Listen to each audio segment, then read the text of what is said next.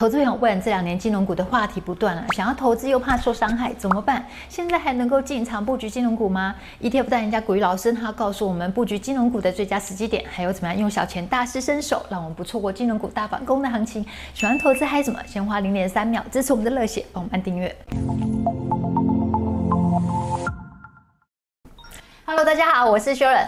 大家好，我是古雨老师。古雨老师很擅长研究金融股啊，嗯、前十大热门定期定额的名单里面啊，光金融股就占了六档，哎、嗯哦，比例非常高，可见投资朋友都很喜欢金融股。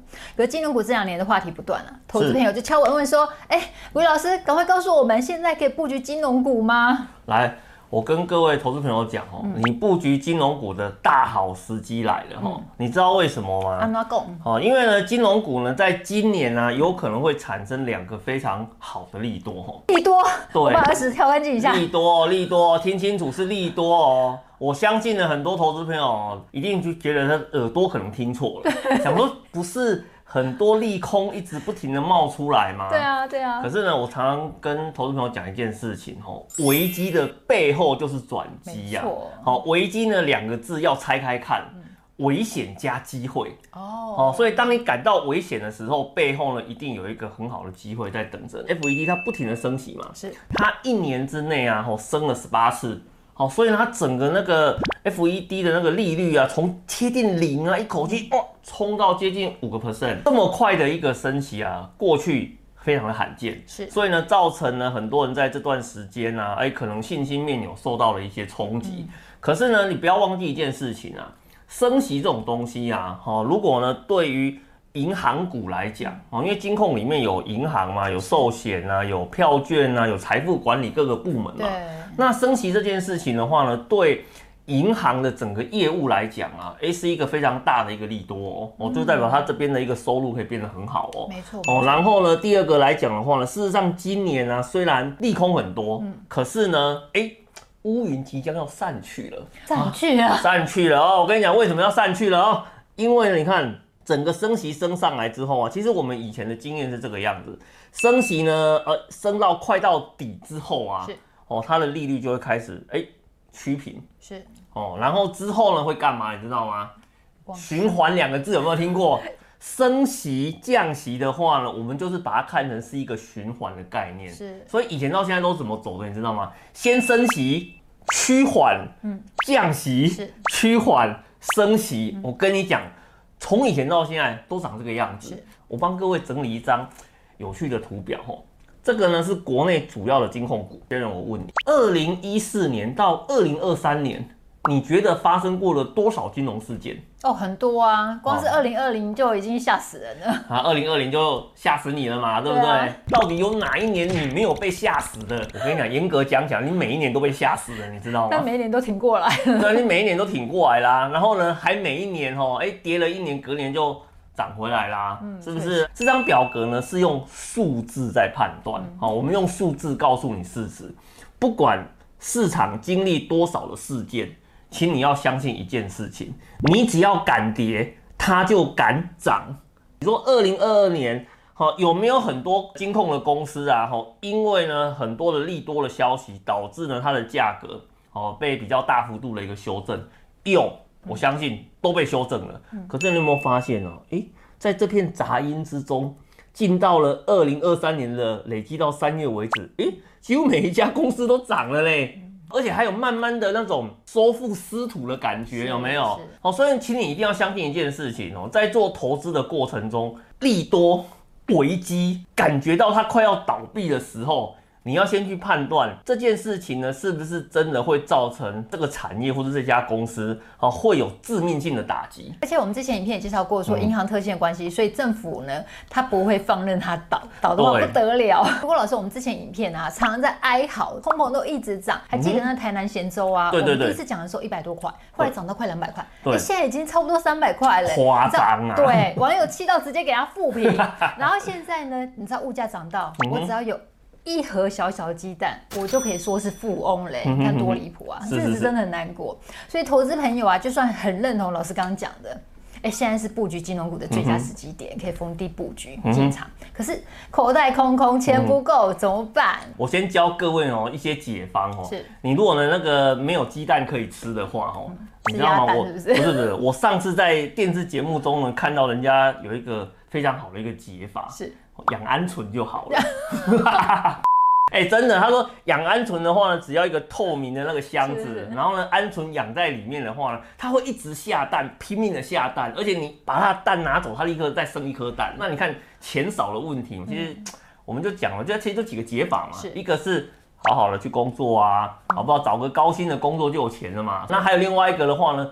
做两份工作嘛，那也可以解决你的问题嘛。但但是我跟你讲，如果你觉得我这两个建议哦非常的听不下去的话，没有关系，我告诉你第三个建议哦，啊就找个报酬率一样但是便宜的不就好了吗？是不是？鹌鹑蛋的概念，对吗？鸡蛋比较大，我买不起，我买小颗的鹌鹑蛋。对啊，所以你看哦，我们如果要做那个金融股的一个投资啊，事实上有。三种不同的选择啊，第一个当然是你直接买股票嘛，对，对不对？那你直接买股票的话，其实它的价格的浮动是比较大的，可能像呃从十二块啊到五十七块啊，其实这个范围里面啊都有哦。当然它是一个直接持有嘛，直接变成它的股东，它好处是什么？报酬的期望值非常高，是哦啊。那但是呢，你如果选错的话呢，也赔得非常凶啊。我我觉得那个风险跟报酬是相对的啦。好，那你还有另外一个选择是什么？哎。直接买呢金融股的专用 ETF 是。好，那这个以前我们就讲过了，哦像这个零零五五元大金融，它其实概念很简单哦，它就是把那个金融股里面绩效好的一些公司的话呢，把它做一个呃那个投资组合的概念，然后帮你把它给持有起来，然后它是一个呃间接持有。是。哦，那当然间接持有的话呢哦，就你就比较不会去享受到说啊某一两档个股暴冲的那个好处。啊，你享受不到。可是呢，这个产业该有的报酬是多少？你一定全部都可以拿得到。哦，那价格的部分的话，哎，就稍微比较呃可以接受一点，然后大概每股二十二块钱左右。嗯，ETF 听起来很不错，哎，价格也还 OK。可是问题是现在物价涨成这样子，一个月叫人家存个两万多块去投资，哎，有时候还是真的拿不太出来，怎么办？嗯，你也可以一年投两万块，这是另外一个概念嘛，对不对？或者是。你用零股的方式也可以嘛，对不对？零股买起来就没有那种感觉啊。其实我觉得这是呃台股市场里面投资的一个心魔，你知道？因为很多人投资啊，都希望我要我就是要买整张的。OK，好，那我跟你讲哦，你还有另外一个选择叫做什么？哦，叫做 ETN。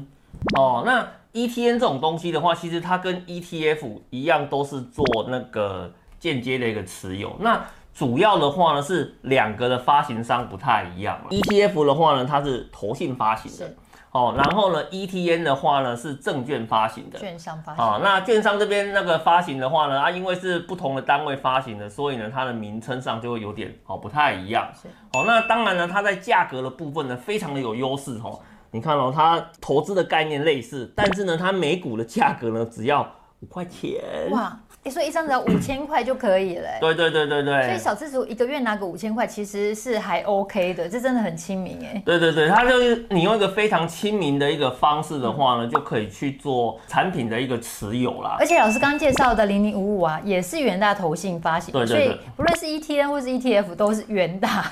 对，事实上，元大的话呢，在这种呃金融产品的创新上面的话呢，是走得非常领先的啦。而且呢，元大的话呢，也是台湾这个券商的一个龙头哦。所以你看，龙头发行的产品，你都觉得有问题的话，那你还有什么可以信呢？对不对？对，而且就像老师讲的，金管会对于这些发行商啊，限制真的非常多。对对对对，哦，在限制非常多的一个情况之下的话呢，事实上他敢去做一个产品的发行，其实。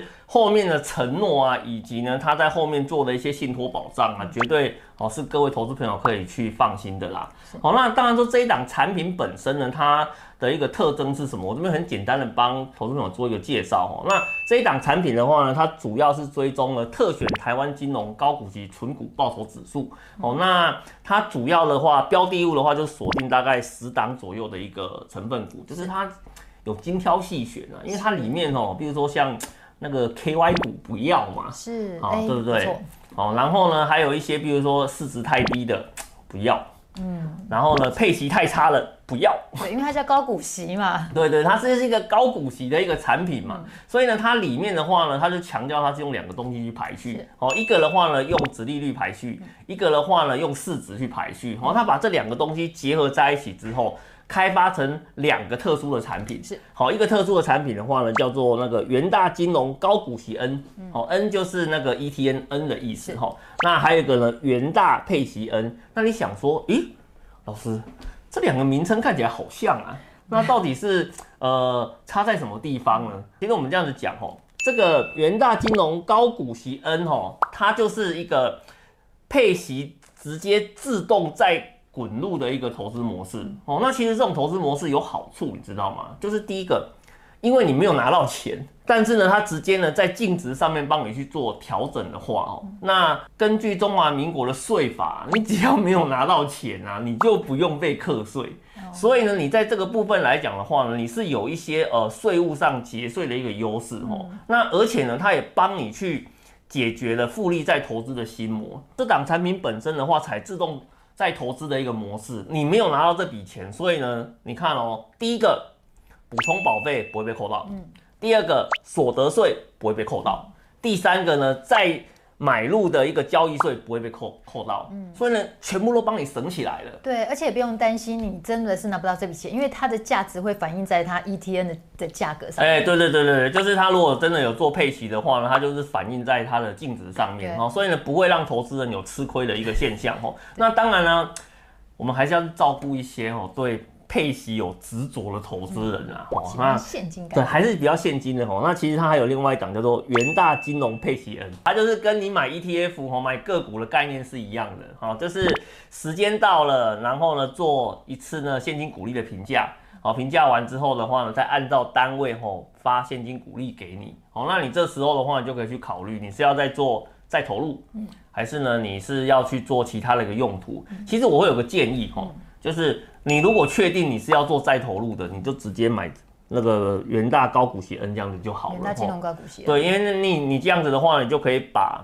呃那个整个费用的部分啊、税的部分啊，全部都把它省下来，去灌到你的净值上面去。哦，那这样子整个长期投资的累计效果才会是最好的啦。老师刚好提到说，哎、欸，这档 ETN 它投资十档标的，哎、是哪十档？让我们看一下，看是不是真的符合高股息跟市值啊？我帮各位呢把这十档哦成分股全部通通都列出来。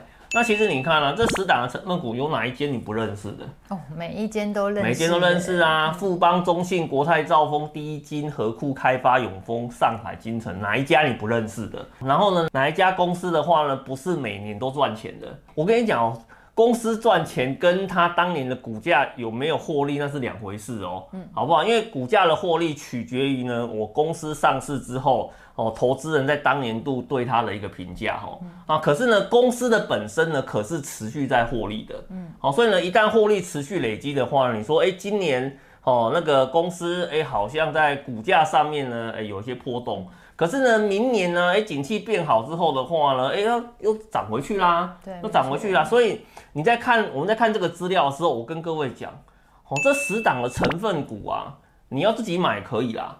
哦，那、啊、你如果呢想要用个比较简单啊、傻瓜的一个方式来做投资的话，其实像这种呃 ETN 啊、ETF 的产品啊，它就可以帮你全部都包在一起，哦，直接一档解决你的问题。而且你看权重的部分呢，哎，算是还蛮平均的。嗯。然后呢，殖利率的部分的话呢，它也尽量都帮你锁在哈五趴的一个殖利率左右。嗯。所以呢，你买了之后，大家可以预期说，哎，像这档产品呢，也许呃，在我买了之后，在呃，可能十一月左右准备要做配息啊，它大概可以配个应该四趴左右的殖利率，应该不会有太大的一个问题哈。因为这个从它的一个设计策略以及它现金殖利率的状况，我们大家就可以预期我可以拿到的一个现金呃股利的状况可能会是多少啊。不过呢，我们这边还是要提醒观众朋友一件事情啊，就是现金值利率的部分呢，还是要与券商的它的一个公告哦，那个才是比较准的啦。哦，因为有时候你用平均的一个殖利率法去算啊，可能你遇到一些比较特殊的一个状况，哦，那